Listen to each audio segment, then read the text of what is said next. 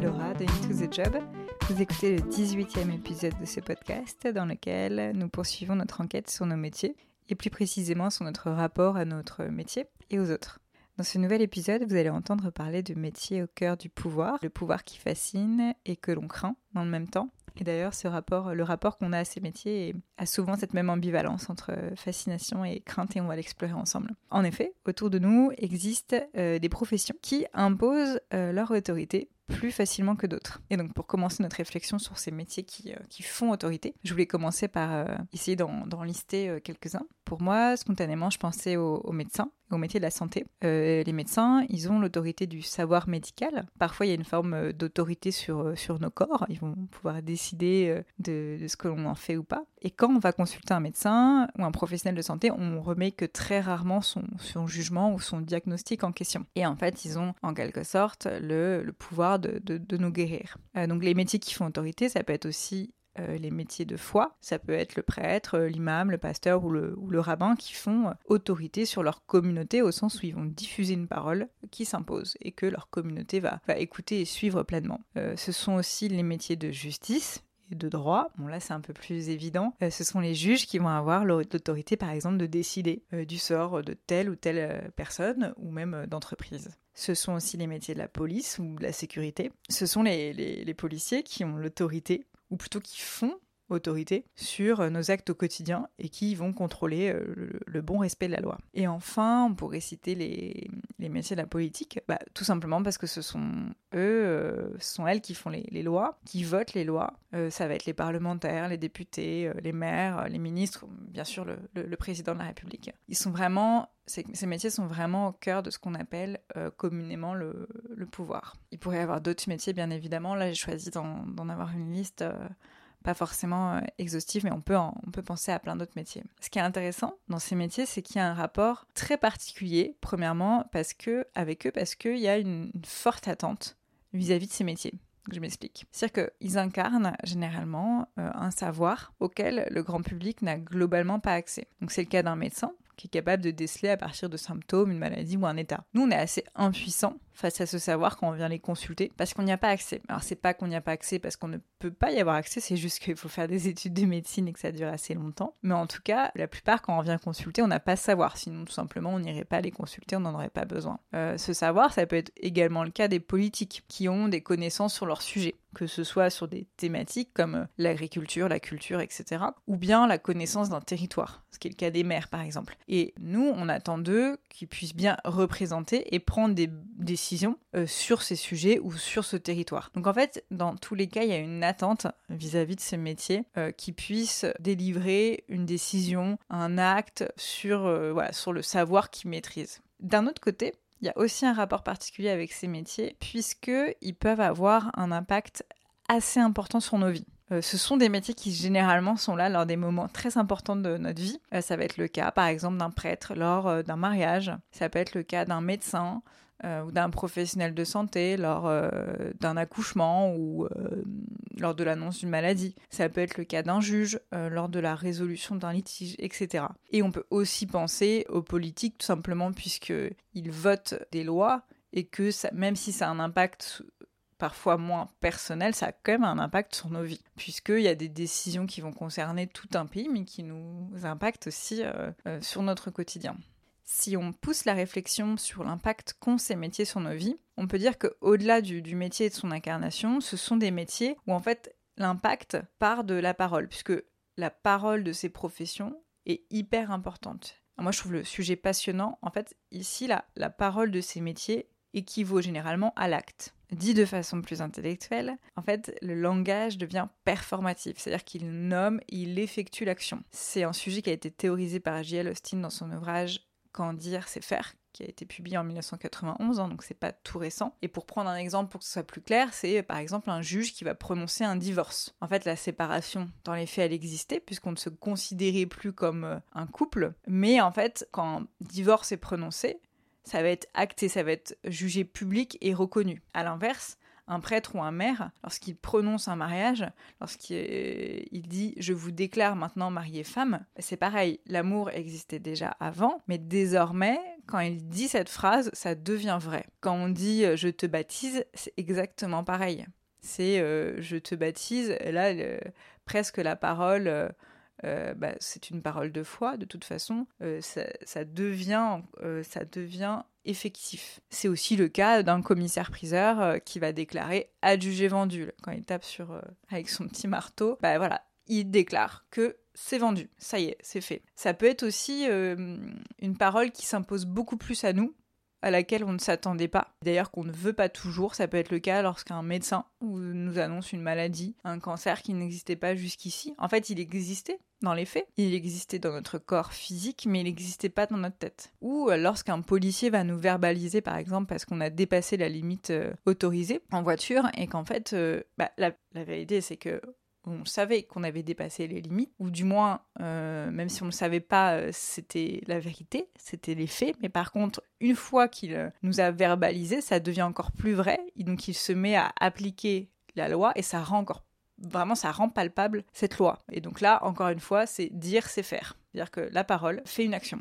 À ce sujet, si ça vous intéresse, je vous conseille vraiment l'émission Les chemins de la philosophie sur France Culture qui a produit une émission qui s'appelle Parler agir Vraiment ici je distingue, et je me permets de le dire parce que c'est important, je distingue les métiers qui ont une forme d'autorité, comme ceux que je viens de citer, euh, à tous les postes de direction ou de management où là l'autorité est liée à une position hiérarchique. Et d'ailleurs dans ce cas-là, ce qui est intéressant, c'est que l'autorité peut être même plus facilement remise en question. Quand on a notre directeur ou notre directrice qui euh, vient nous imposer euh, une mission, une méthode qui nous convient pas du tout parce que c'est pas du tout en, rapport avec la réalité du terrain, on peut se dire non mais vraiment il a rien compris, il sait pas ce que je fais, il, il connaît pas la réalité, euh, je sais pas d'où il sort, etc. Et en fait, peut remettre en question son autorité, euh, mais ça n'a rien à voir, puisqu'encore une fois, dans les métiers dont on parle aujourd'hui, l'autorité n'est pas liée à un degré de hiérarchie ça ça n'a pas de rapport. Et d'ailleurs, euh, il y a des c'est pas toujours des métiers où il y a une forme de hiérarchie. Cas chez dans le monde du droit où la hiérarchie est très forte, ou dans le monde de, la police aussi où il y a tout un, tout un tas de grades. Mais c'est pas toujours le cas quand on va voir un médecin, on se dit pas toujours euh, ah oui donc lui il est supérieur donc il, a peut-être plus raison etc. Non c'est pas vraiment une question de d'autorité par hiérarchie. Alors justement, euh, qu'est-ce qui donne, euh, qu'est-ce qui leur donne ce pouvoir, qu'est-ce qui leur donne cette autorité à ces professions? Ça peut être tout d'abord le savoir. Voilà, c'est la connaissance. On en parlait tout à l'heure, donc c'est le cas du médecin qui a une connaissance sur le corps humain, comment il fonctionne, sur euh, les traitements, etc. C'est le cas du juge qui connaît la loi. Euh, et souvent d'ailleurs, ces professions, on les associe à un savoir très lourd. C'est des études longues avec euh, le code du travail, le, tout un tas de, de, de, livres ou de bibles énormissimes à ingurgiter pendant les études. mais ça peut être aussi le cas du savoir par bah, des professions comme, comme enseignant par exemple ou chercheur. En plus du savoir, ce qui fait que ces professions ont cette autorité, on peut ajouter la question du statut. Euh, c'est le cas par exemple des métiers qui incarnent euh, la religion, mais ça peut être aussi complètement le cas des métiers qui sont liés à la politique, comme député ou attaché parlementaire. Et d'ailleurs, ce statut euh, de ces métiers s'accompagne souvent d'un habit ou d'accessoires qui symbolisent complètement cette autorité. C'est par exemple la robe qui est portée par les juges c'est la soutane qui est portée par les prêtres ou euh, l'écharpe qui est portée par les maires ou l'uniforme qui est porté par les policiers ou les militaires, etc. Ou même euh, d'ailleurs la, blouse des médecins. Ça peut paraître très bête, mais si on y pense, euh, ces uniformes ils sont vraiment porteurs de ce pouvoir et ça a une symbolique encore très forte. Et d'ailleurs, ce qui est intéressant, c'est que certains métiers bénéficiaient autrefois d'uniformes qu'ils ont fini par perdre, comme par exemple les, instituteurs qui euh, auparavant avaient une blouse grise, qui aujourd'hui, bon bah, on le sait, il n'y a, pas d'uniforme pour les instituteurs. Il peut y avoir aussi la simple autorité euh, d'appliquer la loi ou d'appliquer le, droit commun. Euh, c'est le cas par exemple du métier comme notaire. Voilà, le notaire, il va appliquer euh, le, droit. Et c'est aussi des métiers d'ailleurs qui représentent d'une certaine façon euh, soit l'État ou soit des ministères. C'est le cas des militaires ou de la police par exemple. Mais on peut aussi penser à d'autres métiers qui sont beaucoup moins visibles, comme par exemple, euh, vous savez, ces personnes ou ces services qui vont être sur les sujets d'adoption, ou par exemple les services qui sont liés aux, allocations, aux subventions, etc. En fait, c'est des métiers où quand on va les voir, on se dit oh, c'est hyper euh, impressionnant parce qu'en fait, ils vont pouvoir à la fois appliquer euh, euh, des droits qui sont des droits auxquels tout le monde dans un pays va pouvoir prétendre, mais en même temps, c'est eux qui détiennent l'autorité, c'est eux qui vont décider si oui ou non je vais pouvoir adopter, si je vais pouvoir avoir une subvention, etc. C'est souvent quand même des moments hyper importants dans, dans nos vies, c'est des moments cruciaux, et même si souvent c'est très lié à des critères et que c'est pas forcément la personne en elle-même qui va pouvoir décider si oui ou non euh, je vais pouvoir accéder à quelque chose, c'est que ça, ça, ça, en impose. C'est des métiers qui ont une forme d'autorité et euh, de, de, de d'ascendant en tout cas. Et dans tous les cas, c'est comme je disais précédemment, c'est des métiers qui vont avoir un énorme impact sur notre vie. En fait, face à cette autorité, pour moi, il y a toujours euh, des contreparties. Il y a quelque chose qui va, qui va se positionner en face. Donc pour ces métiers qui font autorité, en face, généralement, il y a toujours une certaine éthique. Et cette éthique, elle est censée contrôler ce qu'il est possible de faire ou pas. Et c'est surtout censé éviter euh, les dérives et euh, les abus euh, de pouvoir ou les abus de croyance. Dans l'imaginaire, ces métiers devraient agir avec une totale impartialité. Alors moi personnellement c'est quelque chose qui m'interpelle puisque comme je n'exerce pas ce type de métier, je me demande toujours comment c'est possible d'être complètement impartial. Et d'ailleurs ce qui est intéressant aussi, c'est que ces métiers, en fait, ce sont très rarement des métiers qui sont liés à des structures privées. Ce sont souvent des métiers, en fait, liés euh, à ce qu'on appelle le, public. Donc, pour revenir sur le sujet de l'éthique, l'exemple le plus connu, c'est le serment d'Hippocrate que font tous les médecins euh, occidentaux avant d'exercer, donc à la fin de leurs études, qui, est quand même quelque chose de symbolique, hein, mais euh, qui impose euh, des, des, devoirs. Ça impose par exemple la discrétion face à toutes les informations sensibles que un médecin peut recevoir de ses patients. C'est quand même énorme quand on y pense. Tout ce qu'on va pouvoir dire à un médecin, parfois même on va dire quelque chose qu'on ne veut pas que nos proches sachent. Et même si c'est nos proches, on va se confier à un médecin. Mais ça reste quand même des données hyper sensibles, ou en tout cas, euh, on va vraiment se confier à lui. Et encore une fois, on a ce rapport à ce métier qui est, qui est très fort. Mais en contrepartie, il faut que le médecin ait une éthique, puisque sinon, ça peut partir dans tous les sens et ça peut, euh, il peut y avoir plein de dérives possibles.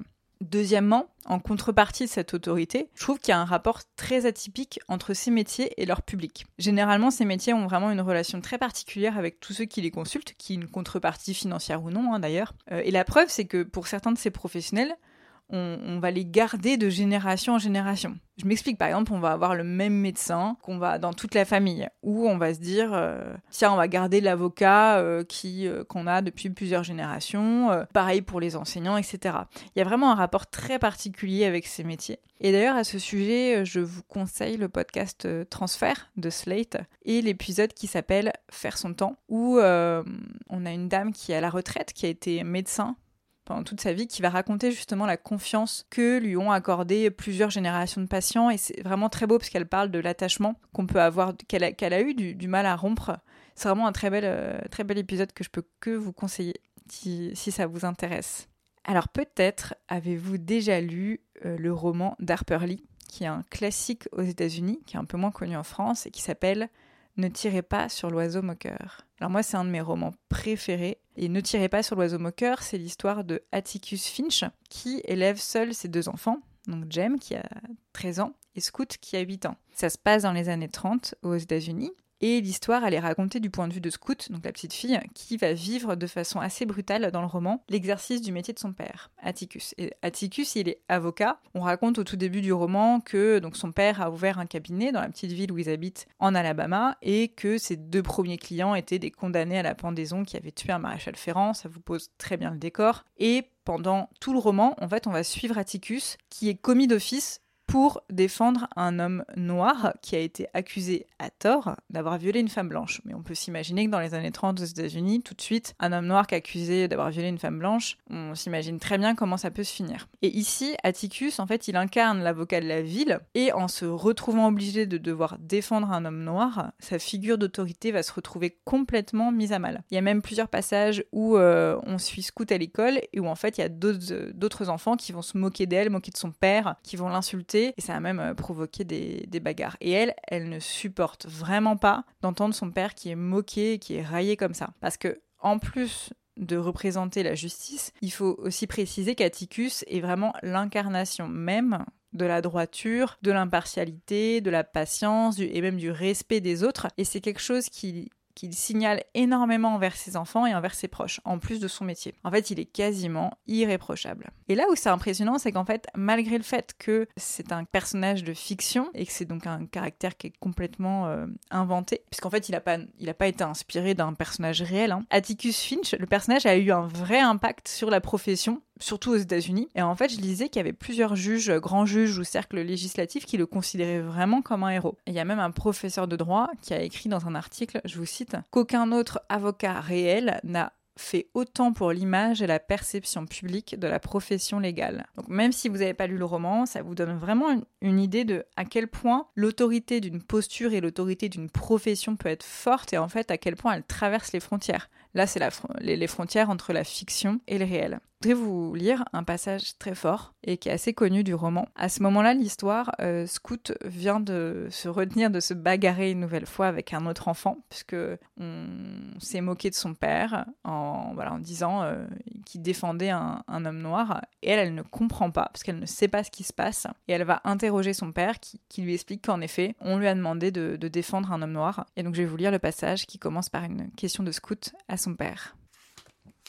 Si tu ne devais pas le défendre, pourquoi le fais-tu quand même? Pour plusieurs raisons, dit Atticus. La principale étant que si je ne le faisais pas, je ne pourrais plus marcher la tête droite, ni représenter ce comté à la Chambre des représentants, ni même vous interdire quoi que ce soit, à Jem et toi. Alors, si tu défendais pas cet homme, Jem et moi, on n'aurait plus besoin de t'écouter? C'est à peu près cela. Pourquoi? Parce que je ne pourrais plus vous demander de faire attention à ce que je vous dis. Vois-tu, Scout? Il se présente au moins une fois dans la vie d'un avocat, une affaire qui le touche personnellement. Je crois que mon tour vient d'arriver. Tu entendras peut-être de vilaines remarques dessus à l'école. Mais je te demande une faveur. Garde la tête haute et ne te sers pas de tes poings. Quoi que l'on te dise, ne te laisse pas emporter. Pour une fois, tâche de te battre avec ta tête. Elle est bonne, même si elle est un peu dure. On va gagner, Atticus? Non, ma chérie. Alors pourquoi? Ce n'est pas parce qu'on est battu d'avance qu'il ne faut pas essayer de gagner. Au-delà du fait que je trouve ce passage magnifique et qu'il incarne très bien le roman dans, son ensemble, je voulais surtout vous montrer à quel point le personnage d'Atticus incarne ici une forme d'autorité euh, et de droiture, donc à la fois dans son rôle d'avocat et dans le, rôle de père. Et c'est vraiment euh, très lié dans, ce passage. En fait, son autorité d'avocat n'arrive plus à se distinguer de, celle du père. J'espère que cet interlude littéraire vous a plu et que je vous ai pas euh, perdu en route. Et pour conclure cet euh, épisode, je voulais évoquer avec vous un sujet euh, moins glorieux, mais qui pour moi fait partie complètement du sujet de ces métiers qui font autorité. Parce que s'il y a autorité, euh, il peut forcément, vous imaginez bien, avoir des dérives. Pour moi, au départ, l'autorité, elle est vraiment pas mauvaise, mais en effet, il arrive que certaines personnes en abusent. Donc là, c'est vraiment une question de personne, c'est pas une question de profession. On peut être médecin et ne pas du tout en abuser. C'est vraiment ce que va en faire la personne qui l'exerce. Et c'est vrai que s'il y a des professions qui incarnent un savoir auquel n'ont pas accès la majorité des personnes, et en qui, comme on disait, on accorde toute notre confiance, forcément ces métiers sont plus exposés à ces dérives. Prenons l'exemple euh, qui est de plus en plus euh, décrié depuis plusieurs années des dérives des gynécologues. Alors peu importe que vous soyez euh, une femme euh, ou un homme, c'est assez facile de s'imaginer ce que ça peut faire d'aller consulter un gynécologue. En fait, quand vous y allez, que vous devez vous dévêtir complètement, souvent c'est une atmosphère assez froide, qu'on doit écarter les jambes, les mettre dans un étrier, euh, avoir un toucher vaginal ou qu'on nous insère quelque chose dans le vagin par quelqu'un, des fois qu'on ne connaît même pas. Clairement et malgré lui, l'acte de consultation chez un gynécologue, il y a un rapport qui est complètement inégalitaire. Encore une fois, c'est malgré lui, parce que le, ou la professionnelle peut très bien faire. Quand on vient consulter, et surtout les premières fois, on, peut ne pas être à l'aise. On peut même être inquiet, puisqu'en fait, quand on vient consulter, des fois, on attend aussi un diagnostic, on, attend un résultat, donc ça peut être inquiétant.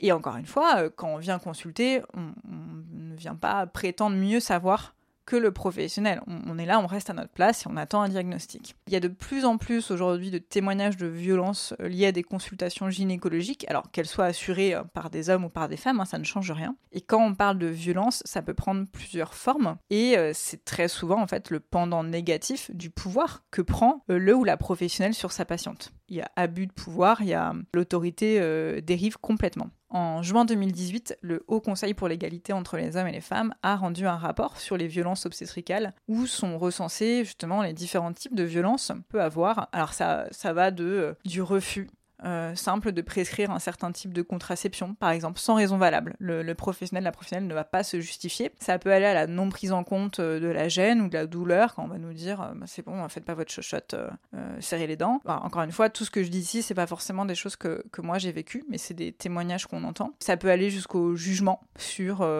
nos décisions, sur notre corps. Ça peut aller après, voilà, jusqu'aux injures ou même jusqu'aux actes sans consentement. Ça part souvent hein, de petites phrases sur ce qu'on devrait dire, faire ou ne pas faire, etc. Et c'est d'une énorme violence euh, pour, euh, pour les patientes. Je lisais encore l'autre jour euh, sur Instagram le témoignage d'une femme qui parlait de son gynécologue à qui elle posait une question sur un traitement qu'on, qui lui prescrivait et elle a demandé bah, quoi, elle a demandé un peu des explications et le, son gynécologue lui a tout simplement dit euh, bah, qu'il n'avait pas justifié en fait qu'elle devait lui faire confiance et un point c'est tout qu'elle n'avait pas à poser de questions et qu'en fait euh, c'était comme ça c'était lui qui savait pas elle. Selon le gynécologue en fait euh, son autorité lui était due et il n'avait juste pas à se justifier de ce qu'il avait décidé ni même à l'expliquer. Alors j'irai pas plus dans le détail parce que il y a énormément de contenu à ce sujet là qui sont très bien renseignés et si vous voulez vous aller plus loin bah, je vous y invite. Mais juste ici avec cet exemple on voit bien comment le métier peut faire autorité mais aussi peut en abuser. Donc en fait justement ne pas dépasser les bornes et tout simplement faire euh, un bon usage de cette autorité, c'est vraiment tout le défi de ces métiers euh, qui, malgré eux, en fait, bénéficient d'un statut très particulier. À la fois, on attend beaucoup d'eux, mais on peut aussi les croire, ne pas les croire, les craindre ou même les, envier. Malgré tout, on peut rien y faire parce qu'ils sont là autour de nous. Et euh, bah, j'espère que cet épisode vous a permis de mieux les connaître. Et je pense que la prochaine fois que vous irez chez le médecin, vous y penserez. C'est tout pour aujourd'hui. Merci pour votre écoute attentive. Si vous n'avez pas encore découvert les précédents épisodes sur nos rapports au métier, allez y jeter euh, une oreille et, me donner votre avis. Et comme toujours, bah, je vous invite à me suivre sur Into the Job sur Instagram. À très bientôt.